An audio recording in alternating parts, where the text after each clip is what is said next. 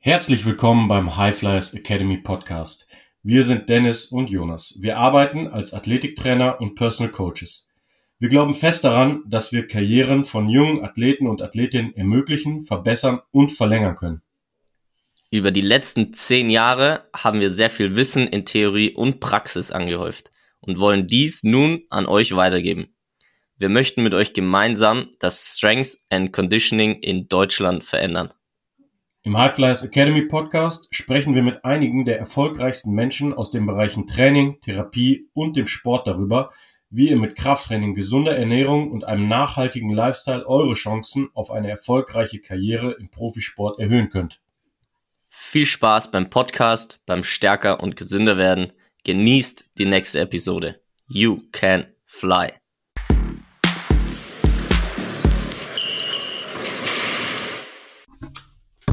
Herzlich willkommen beim High Flyers Academy Podcast. Schön, dass ihr dabei seid. Heute soll es um einen Nahrungsbestandteil gehen und genau genommen um ein Protein. Und zwar äh, mittlerweile haben immer mehr Leute davon schon gehört. Ähm, vor allem wenn man in südliche Länder fährt, ist es deutlich prominenter mittlerweile im Supermarkt und zwar die glutenfreie Abteilung. Auch in Deutschland äh, gibt es mittlerweile Firmen, die da sehr zuverlässig Produkte herstellen und ähm, dementsprechend es geht eben heute ums Gluten und warum es denn überhaupt so viele ähm, glutenfreie Produkte mittlerweile gibt. Ähm, genau, und zwar ähm, erstmal ganz kurz dazu, was ist überhaupt Gluten? Ähm, es kommt aus dem Lateinischen ähm, Gluten und bedeutet übersetzt einfach Leim ist in Getreidearten enthalten und ist äh, sozusagen eine Art Kleber. Also wer, wer das schon mal gemacht hat und Mehl mit Wasser verbunden hat, ähm, wenn er Teig machen will, es entsteht dieses Gummiartige, was man so ziehen kann. Ähm, und das kommt eben dadurch, diese Elastizität ähm, durch das Gluten, weil diese, ähm, dieses Protein hat so diese bindende, klebende Wirkung. Und daher kommt es auch, dass wir ähm, sowas wie Pasta, Pizza, Brötchen eigentlich nur mit Gluten herstellen können, weil auch das den Effekt hat, dass es sozusagen so aufgeht. Ähm, ja, äh, das hat sich ein bisschen verändert über die Jahre, muss man vielleicht noch dazu sagen, weil in äh, früheren Zuchtmethoden von, von Getreide ähm, waren nicht diese potenten Dünger, die man heute hat. Ähm, es war andere Bodenbeschaffenheit. Ähm, kurz gesagt, äh, die, das Getreide wurde deutlich länger ähm, gezüchtet und ähm, heute, um den Ertrag zu steigern und auch das Backen zu vereinfachen, ähm, sind andere Methoden da zum Einsatz gekommen und äh, jetzt haben wir halt das Phänomen, dass heute ähm, der Teig deutlich mehr Gluten enthält als noch vor 100 Jahren. Ja. Okay, ähm, dann vielleicht noch ganz kurz, wo findet man dann überall dieses Klebereiweiß, also das Gluten, ähm, alles, was eigentlich Teigwaren sind. Ähm, Donuts, Muffins, Kekse, Müsli, äh, Haferflocken, ähm, manchen Milchprodukten, in so veganen Ersatzprodukten, Soßen, in den meisten Proteinriegeln ist es sogar auch drin. Ähm, kann auch in Eis drin sein, Instant-Kaffee, Bier vor allem ist es auch drin und und und und. Also oft, also wenn es nicht als ausdrücklich glutenfrei gekennzeichnet ist und jetzt kein Fleisch oder Gemüse ist, kann man eigentlich fast davon ausgehen, dass Gluten drin ist zu einem gewissen Maß. Ähm, was vor allem für Leute eine Rolle spielt, die eine sogenannte Zöliakie haben, also eine wirkliche Unverträglichkeit gegen äh, Gluten, die sich dann in extremen Schmerzen auch äußern kann, Probleme mit der Haut ähm, und so weiter. Unwohlsein, Übelkeit, die müssen wirklich darauf achten, dass sie kein Gluten in der Nahrung haben. Und wie gesagt, wer das so ein bisschen beobachtet in den Supermärkten, die glutenfreien Abteilungen wachsen. Und wer sich da auch schon mal so ein bisschen durchgetestet hat, hat vielleicht auch gemerkt, glutenfreie Waren wie äh, glutenfreie Nudeln, glutenfreie glutenfreier Pizzaboden, glutenfreie Haferflocken schmecken eigentlich mittlerweile genauso gut wie die mit Gluten. Ähm, ja, aber wie ist es jetzt? Ist denn jetzt jeder Mensch ähm, Gluten intolerant?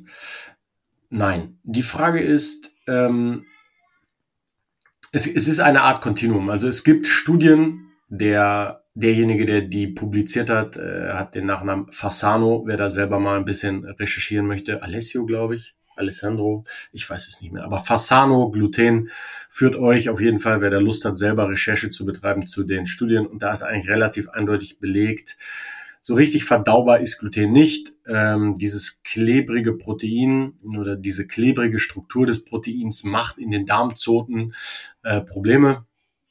Es kann, es kann äh, da eben auch festkleben und hat so eine schmirgelpapierartige Wirkung auf die Darmwand kann Entzündungen im Dünndarm hervorrufen und ähm, wie wir auch schon öfter in diesem äh, Podcast erwähnt haben, Entzündung äh, ist nie gut.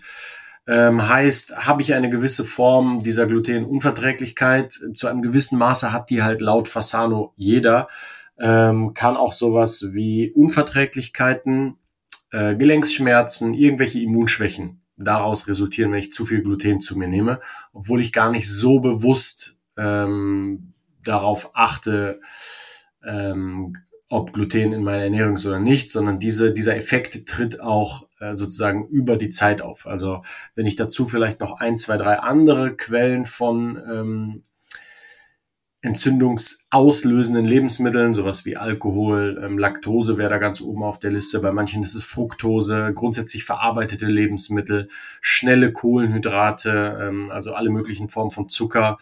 Also oft ist es so, dass es sozusagen die Kombination äh, mehrerer dieser Lebensmittel ist, die dann über einige Zeit zu Problemen führen und irgendwo auf diesem ähm, Kontinuum ist halt eigentlich jeder. Äh, das heißt, normalerweise, wenn jetzt äh, Leute zu mir kommen, versuche ich erstmal äh, Gluten aus der Nahrung äh, raus zu, raus zu um, um dann eventuell mal, also wenn man ein guter Test, wie, wie gut man Gluten verträgt, ist, ist mal zwei Wochen kein Gluten und dann ist einen Tag sehr viel Gluten. Und die Frage ist, was macht deine Haut? Wie fühlst du dich danach im Punkto Energielevel? Ähm, kannst du dich gut konzentrieren? oder auch ein guter Test ist, geht dein Herzschlag unmittelbar, nachdem ich so Gluten esse, hoch. Also das sind alles so Tests, ähm, die in Richtung Awareness gehen. Das heißt, ich, ich achte selber darauf, was, wie geht mein Körper jetzt mit der Aufnahme von und dem Versuch des Verdauens von Gluten um. Und so kann ich relativ gut feststellen, wie wichtig ist es für meine eigene Leistungsfähigkeit, wie wichtig ist es für meine eigene Gesundheit, um äh, mich gut zu fühlen, dass ich Gluten weglasse. Ja, genau. Ähm, also es gibt verschiedene Arten von Gluten, um da noch ein bisschen tiefer reinzugehen. Also es ist ein, ein Stoffgemisch, zwei Arten von Proteine. Ähm, es gibt einmal die Gruppe der Prolamine und die Gruppe der Gluteline. Ähm, die sind in jedem Getreide drin und Prolamine sind alkohollöslich und Gluteline sind im alkalischen Bereich löslich. Das ist da der große Unterschied. Ähm, verschiedene Gruppen, zum Beispiel hat Roggen äh, Sezalin und Sezalinin, ähm, Gerste hat Hordein und Hordenin und Hafer enthält A-Venalin und A-Venin. Ähm, und diese Prolamine, die ich eben erwähnt habe, die halt vor allem im Gliadin sind, also im Weizen. Deswegen ist Weizen halt auch so ein Ding, was man relativ statistisch häufig meiden sollte.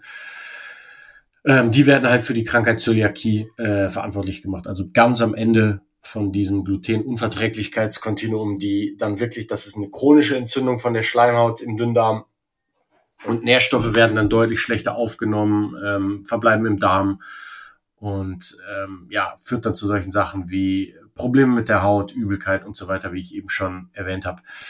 Mittlerweile ähm, ist man ein bisschen davon weg, dass das nur die Prolamine sind, sondern es könnten eben auch die Gluteline zum Teil dafür verantwortlich sein. Das ist auch biochemisch dann von Mensch zu Mensch unterschiedlich.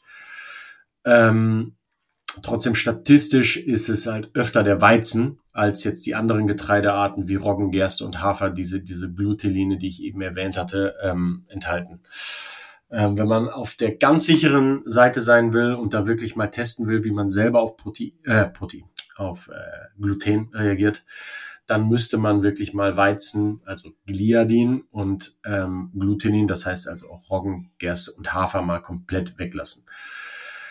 Äh, es gibt ja auch Haferflocken, die ähm, als glutenfrei ausgezeichnet sind.